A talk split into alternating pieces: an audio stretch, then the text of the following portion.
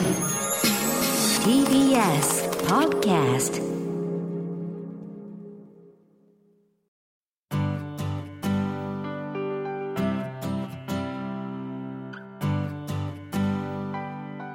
マイライフマイチョイス安藤博樹です。さあこの番組はご出演いただいたゲストの皆様の人生の歩き方を伺いながらリスナーの方々を勇気づけられるようなお話をお届けしたいと思っております。今日のお客様はワイドショーリポーターのレジェンド庄司典子さんです。レジェンドでもないんですけど、いやあの間違いなくレジェンドです。ありがとはい、今日あの我々をメイクしてくれたメイクさんがですねえ庄司さんにお会いできて感動したって言ってました。またまた。いやあのあの小さい頃から見ていたのですごく感動しましたとおっしゃってました、えー間違いなくレジェンドです。やありがとうございよろしくおま願いします。さあ現場の庄司ですというもう皆さんご存知だと思いますが最初からリポーターをされていたわけではないんですか？す。最初はあの曲アナ、あらはい日本放送のはいアナウンサーやってました。あもう7年ちょっとかな？じゃあ結構じゃあやった上でフリーランスになってからということですかリポーターとそうですあじゃあもうアナウンサーの大先輩ですねそういう意味で言うとほほほ。じゃあ本当に曲穴同士の先輩ということでなんなんて言うんでしょう親近感がより親密になりましたね。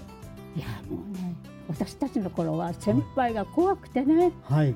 もうね、オンエアして帰ってくるのは怖いぐらいだったの。はい。でも安藤さんの頃はもっと優しくなったでしょ。いや我々の世代は割とあのーそうですね、えーそういったえー雰囲気はまだ残っておりました。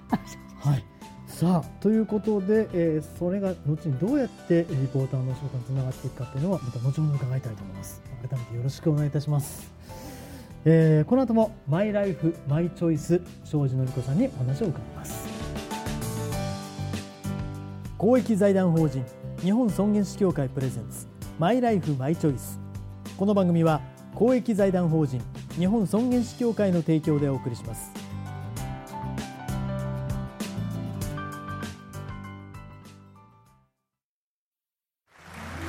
すごく素敵な舞台だったわね。主人公の生き方最後が泣けたわ。あなたの人生という舞台。エンディングを楽しく豊かにしましょう。公益財団法人日本尊厳死協会。詳しくはホームページをご覧ください。この映画ハッピーエンドでよかったわね。主人公の生き方素敵だよね。あなたの人生はあなたが主人公。ハッピーエンドのために。公益財団法人日本尊厳死協会。詳しくはホームページをご覧ください。今日のお客様ワイドショーリポーターのレジェンド庄司典子さんです。改めてよろしくお願いいたします。ありがとうございます。さて元日本放送の局のアナウンサーだった庄司さんがえどのような経緯でリポーターをやることになったんですか？ラジオのアナウンサーをやってはい。結婚しました。はい。そして子供ができました。はい。子供ができて、まあ、毎日のそのラジオの放送に携わるってちょっと難しいなと思って、うん。そこで辞めたんです。はい、辞めてしばらくして、うん。まあ、テレビの方からお声がかかって、はい。番組に出るようになって、うん。でその中ね当時ねやっぱりすごいたくさん事件があったんですよ。うん。はいはい。それで大体事件っていうと男性がやってたんですけど、はい。まあ、ちょっとやってくれって言われたのがきっかけでうん。ほとんど事件と葬儀のレポートになった。葬儀のリポート。葬儀のリポート相当僕も難しいと思うんですけれども何か心がけていたこととかありますか？そうですね。ご葬儀っていうのははい。私はね生中継するものなのかなって最初疑問に思ってました、うんうん。なんかその人の悲しんでるところを、はい。もう映像に映すっていうことにねちょっと抵抗があったの。うんはい。ところが当時ね小山田宗則さんっていう俳優さんがいらっしゃるね。はい。ベテラン俳優さん。安藤さんご存じないと思うね。はい。その小山田宗則さんのまあ亡くなって葬儀があるっていう時に私たちだけその葬儀中継させてくださいってお願いしたの。で中継が終わりました家に帰ったらはい。小山田宗則さんの奥様からお手紙いただいたの。はい。つまりずっと俳優生活から闘病生活になったから、うん。世の中の方もほとんどご存知ないと思うと。なるほど。なのに生中継で小山田を取り上げてくださいました。うん。小山田は生かされたと思いました。もうねこの一言その一言でいろんな方のご葬儀をすることの意味。うん。それはその人の人生とかその人のあの今まで生きてきたことを伝えることだと思った。うん。それからねご葬儀の中継をやるときにいつもその方が本当にその方の千秋楽みたいな気持ちで伝えるようにした。うん。だからそのただただこの中継をするんじゃなくてその方が一番生かされるような方法で、だからご弔問の方のインタビューもそうだし、はい。い、ろんな意味でね俳優さんの千秋楽ってはい言って思ったらうん。それはそれでたくさんいろんなことを伝えてあげようと思うじゃないですか。はい。それからね私はうん。一生懸命中継するようになった。うん。そのただ単に状況を伝えるだけではなくあの千秋楽をきちんと伝えるという意識でということですかね。ただあのいわゆる政財界の方の葬儀なんかにもリポートをされます。またそれは違うニュアンスにはなると思いますが何か心がけてたことありますか？そうですね。政財界の方のあのご葬儀ははい。比較的その感情を入れないでん。伝えることが一番その方の今までの業績とかねそういうものを伝えることで、その中にそう例えばその涙とかうん。悲しみとかっていうことをねなるべく織り込まないようにしたああそうですかはいはいあのいわゆるフラットなまあ感情を込めずにということですかあそこはやっぱり自然とそう分かれてくるわけですかねその方によってですねやっぱり政財界の方のその今までの歩みってなかなか伝えるの難しいですもんね。はいはいはいはい。まあそれはあ役者さんとは違うところかもしれませんね。いやーあのただもちろん葬儀なんかもそうなんですが、いろんな事件もあります。あのいや凄惨な事件もあると思うんですけど、事件の現場の場合はどういうことを心がけていたんですか？いやそれはやっぱりその見てる方に、はい。この事件をありのままに伝えるだけじゃなくて、うん。その見てる方が我が身に振り返って何かを考えてくださる。あこういうこともあるんだ。じゃあ自分も注意しなきゃいけないなとかね、うん。そこまで考えてほしいなっていうのはその現場に立たないと伝えられない、はいはい。でやっぱりその現場の映像を伝えるってことが、うん。やっぱり一番わかりやすいでしょ？はい。うん。例えばこの現場がもっと遠くだとしても、はい。離れたところから中継しても、はい。あの何百メートル奥で起きた事件ですっていうとはい。皆さんは映像の中であ庄司が立ってるところの何百メートル後ろで起きたんだなって実感できるじゃないですか、うん。そういうことは結構考えました、うん。でも結局は事件を伝えるってことは人間の生き死にを伝えることにもはい。伝わるんですよね。そうですね。難しいですよ、はい。さあ庄司さんいわゆる事件なども取材した、えー一方でそれ芸能界の取材もされてると思うんですけども何かこう思い出に残っているようなことはありますか？そうですね。私俳優さんの取材とかっていうのはね、はい。あんまりないんですよ。あはい。ただね当時ねこれもおかしいですけど、い。少年事件がいっぱいあったんです、はい。その中でなんとなくその若い人たちを応援したいって気持ちができたの。はい。でその頃ねちょうど今はもう x ジャパンなんですけど、はい。X っていうバンドがあって、はい。みんなが「え？なんであんな格好してるの?」みたいな時代だったんですよ。はい。その時になんかこの若い人たちの気持ちを掴んでるなっうんていうのが分かって、はい。そのボーカルのトシ君にはい「インタビューしませんか?」って言われたの。あ。それでその時に「え？どういうバンドなのかな?」と思ったんですけど、はい。行ったらものすごく丁寧にうん。挨拶してくれて「はい。え？見た目と全然違うな」あ割とこう尖ったそうそうそうそう、はいはい。見た目と違うなと思って結局その時にもうファンがね5万人いるって言ったの、はい。すごいわね。うん。で今度ね武道館でライブをやるんです、はい来ませんかって言われたの、はい。はいそれで行ったんですよ、うんもちろんのハードなものは分かんなかったの。うんはい。ただねやっぱりメロディーの優しいものとかは、うんああいい曲だなって分かって。はい。そうしたらそこに来てた子供たちがみんな若い子ばっかりなの。はい。えーそうなんだと思ってそれから取材をするようになって、うん。若い人たちが一生懸命、ね、手紙を書いてくれるの。うん。でお母さんがねはい。あんなバンドのライブに行ったら不良になるからダメっていうお母さんがいる。私暇な時にその子手紙のところにちゃんと電話番号書いたんですよ。はい。はいだからそこに電話して「お母さん呼んで」はい。はい。お母さん。直接電話したわけですか？そはい。お母さん。あのね X のライブに行って不良にはならない。うん。もうねライブが終わったらみんなヘトヘトで足引きずって帰るぐらいなのよ。はい。だからお嬢さんをライブに行かせてくださいって。うん。何回も電話したいろんなあちょっと何回もですか？本当。いろんな方につまりそれは事件取材の合間を縫って。はい。でそれからも密着して取材するようになって、だから事件とロックとはい。並行してやってたの、いやーそそれしかもあのリポーターの仕事の範疇を超えてますよね電話するのもね覚えてる最初は変なおばさんと思ったかもしれないけど。いやいやいや。だんだんみんなねあのいろいろ応援してくれるようになった、い。やーあのなんか庄司さんがこれまで長くレジェンドと言われてやってこられた理由がすごく分かったような気がしますけれどもあのご自身のなんかこう忘れられないお別れというのがあったと伺ったんですがこれは何ですか？私はねあの野際陽子がはい。大学時代に私がより一つ下だったんです。よはい。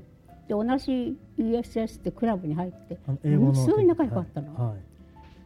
でその彼女が NHK のアナウンサーから女優になりました。はい。それで最初はねもう彼女に合ったような役がなかなか来なかった、うん。そういう時代もあったんですよ、はい。それからまあ冬彦さんのお母さん役になって、はい一つのねあの形を作った。ね。はい。だけどあの俳優さんとリポーターっていうのはうん。非常に微妙じゃないですか,、はい。だからテレビ局の廊下であったら「あの元気？のっこ元気?」はあるけど、はい。そのプライベートまでうん。突っ込んでいけないじゃないですか。なるほどそうですね。だから離婚した時もうん。会見に行かなかった、あ庄司さん行かれなかったんです行かなかった。そしたら後でその乃木がかはい「来てくれなくてよかったわ」って言われた。あはいはいはい。やっぱりそういう現実ってなかなかねうん。取材しにくいじゃないですか。そうですね。でその彼女が女優さんになってある時ねあちょっと声がかすれてると思ったことがあったの。野岩さんの声がかすれてる。はい。亡くなる3ヶ月か4ヶ月前。あそんな直前はい。で乃木ちょっと声がかすれてるって思ったら、うん。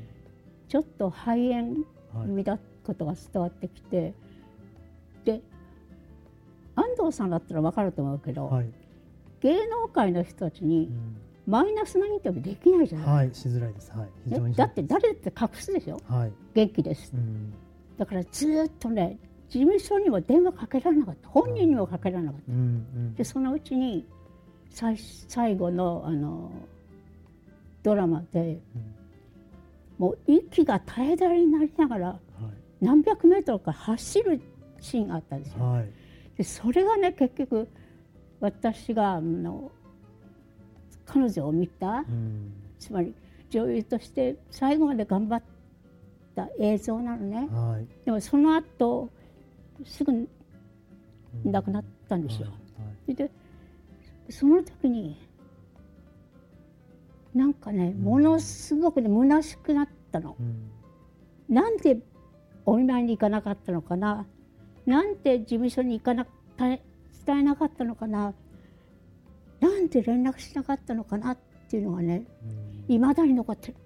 うん。でん。それはもうなんかこうなんだろうな。埋められないはい。悲しみ、うんまあ、納得できない悲しみ、うんあんなにいろんなことやってあげればよかったのにっていうのに私はリポーターだっていう立場、彼女は女優だって立場をねそんなこと垣根を越えてね、うん病院行ってみればよかったなっていうのがね、心残り。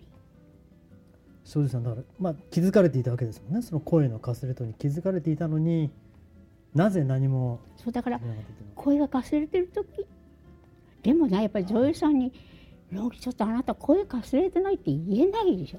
あの言ってしまう人もいますけれども言われると嫌ですもんね、うん。本人は。そうそうそうそこは庄司さんは気遣って言わなかったんですだからがまあ結果的にはね気遣いすぎちゃったのよ、でもわからないです。野際さんはそれははい。取り返しがつかないの。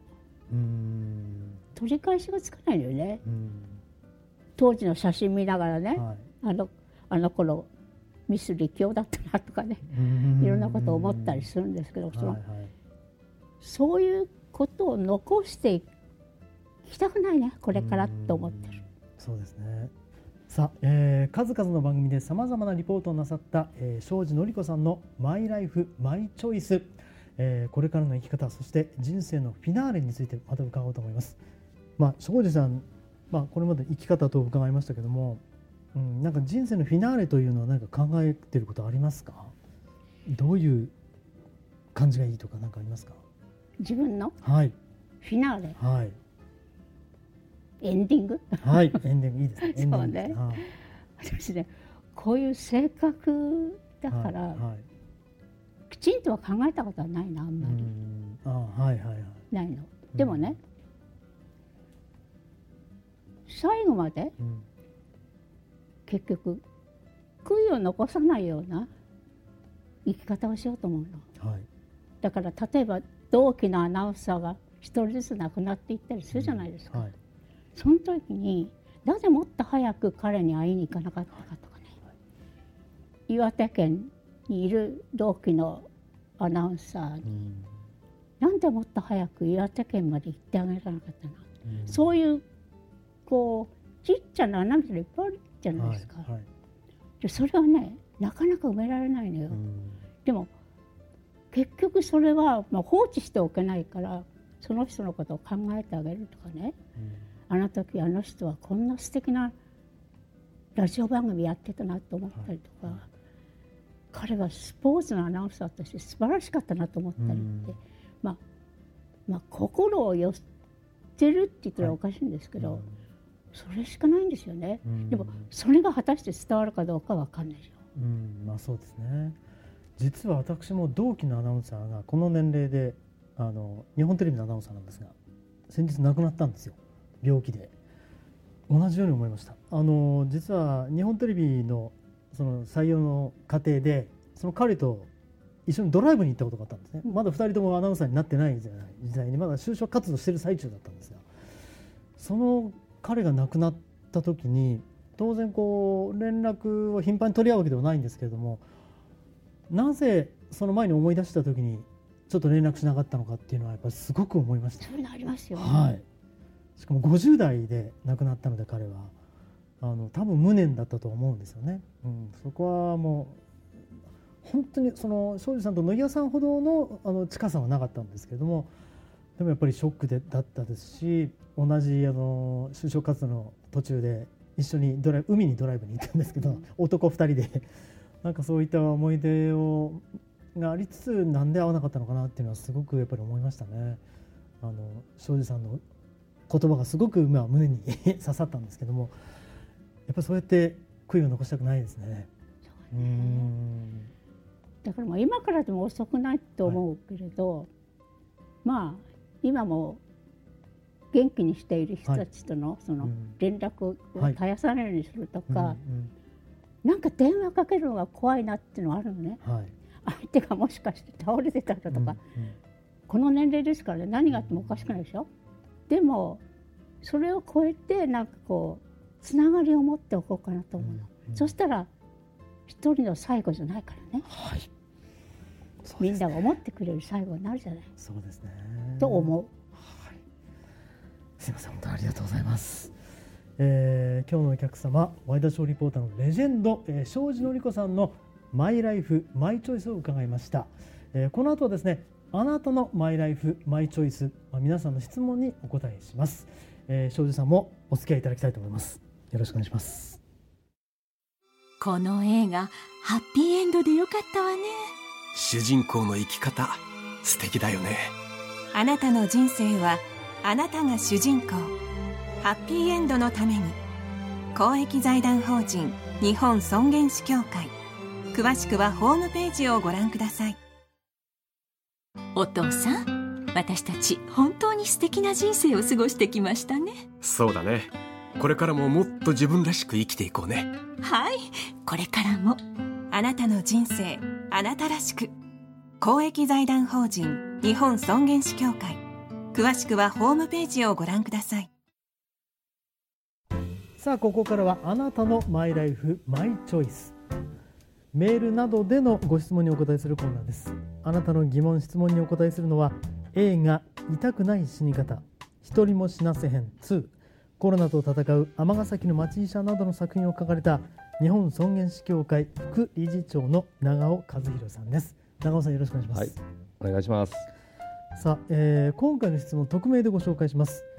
私の夫が他界し葬儀や四十九日が過ぎてふっと普段の生活に戻った時何か寂しさが急にこみ上げてまいります。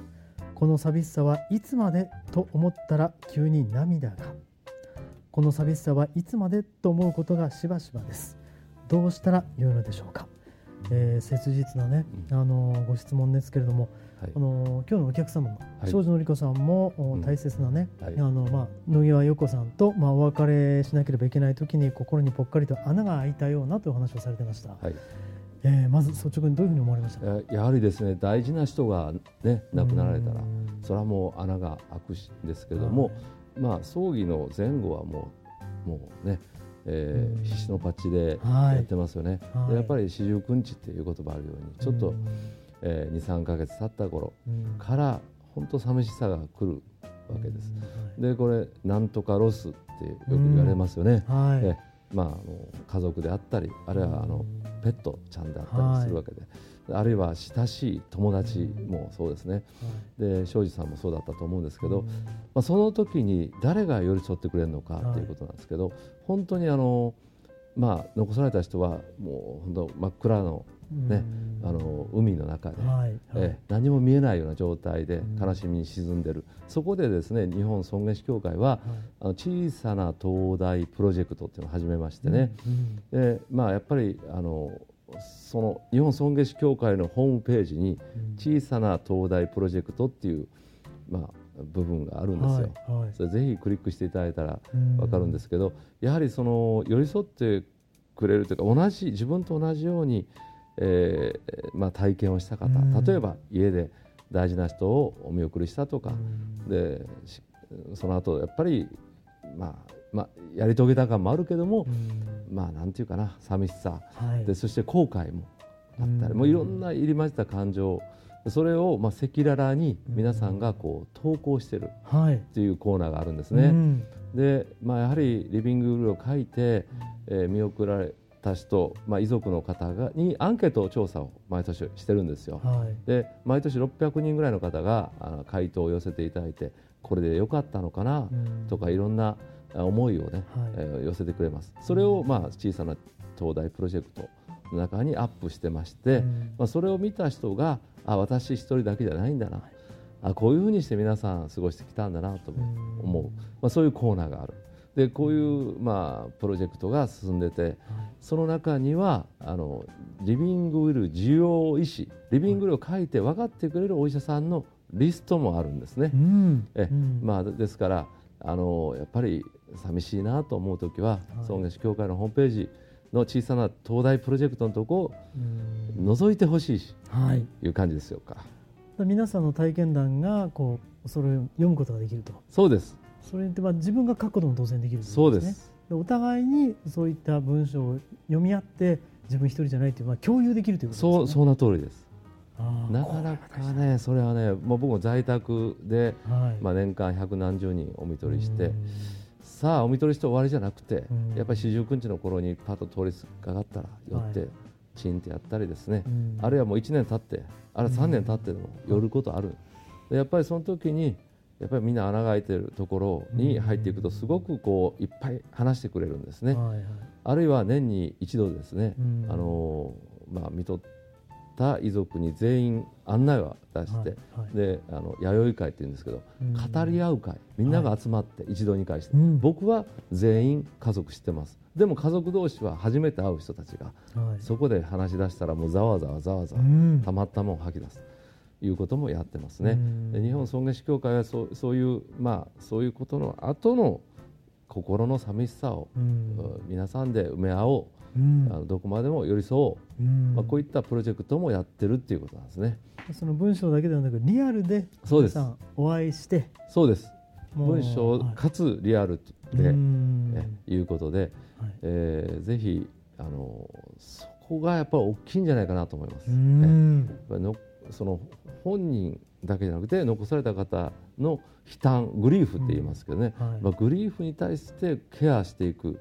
これは非常に難しいことなんですけど、うん。我々にとっても、まあ、大きな仕事なんですけど、はい。お互いにそういう人たちが励まし合うという関係性こういうのも教会の中で作ってるっていうことですね。うん。まさにあの少女さんがおっしゃっていたそのぽっかり開いてしまった穴、はい、まあ、これをもう埋めるようなプロジェクトということですかね。そうです、うんそういうプロジェクトををやってまして、うん。えまああまり知られてないんで、ぜひあのこの機会にですね、うん。まあちょっと騙されたと思って、はい。ね尊厳死協会のなんかホームページもう本当にたくさんいろんな情報があって動画もありますよね、うん。その中で小さな東大プロジェクトのページをぜひ覗いていただければと思います。はい、東大というのはその東大です。あの海海のはい海の東大ですね。はい。あ海を照らす小さな東大これが、まあ、我々の教会が小さな東大になれればいいなという願いを込めうん。てそういうネーミングになっております。そうですね、はい。あのまず取っかかりという意味でもまずそこからというところでいいですもんね。はい。はい、え小さな東大プロジェクトぜひ皆さんもよろしければご利用ください。さてマイライフマイチョイス。あなたのメールや疑問をお待ちしております。この番組へのメールは番組ホームページそして、えー日本尊厳死協会のホームページそれぞれでお待ちしております。今日は長年地域医療に携わり尼崎の町医者そして日本尊厳死協会副理事長の長尾和弘さんにお話を伺いました。長尾先生ありがとうございました。はいありがとうございました。お父さん私たち本当に素敵な人生を過ごしてきましたね。そうだね。これからももっと自分らしく生きていこうね。はいこれからもあなたの人生あなたらしく。公益財団法人日本尊厳死協会。詳しくはホームページをご覧ください。すごく素敵な舞台だったわね。主人公の生き方最後が泣けたわ。あなたの人生という舞台。エンディングを楽しく豊かにしましょう。公益財団法人日本尊厳死協会。詳しくはホームページをご覧ください今日はお客様にワイドショーリポーターのレジェンド庄司典子さんにお越しいただきました。さあこの番組にご出演になって、えーどんなお気持ちでしたか？感想を聞かせてください、いやね改めてねこう安藤さんとお話ししてる時に、はその亡くなった人のこと、いうん。それから自分がこれからどうやって最後を迎えるかってこと、はい。こんな真剣に考えたことないのよ、うんはい。だからすごくねいい機会だと思うありがとうございもうますそう言っていただけると番組をやった甲斐がございます。ありがとうございます。本日のお客様庄司典子さんでした。ありがとうございました。ありがとうございました。この番組は YouTube でもご覧いただけます。マイライフマイチョイス日本尊厳死協会 TBS で検索してみてください。よろしくお願いいたします。お相手は安藤博樹でございました。ありがとうございました。公益財団法人日本尊厳死協会プレゼンツマイライフマイチョイスこの番組は公益財団法人日本尊厳死協会の提供でお送りしました。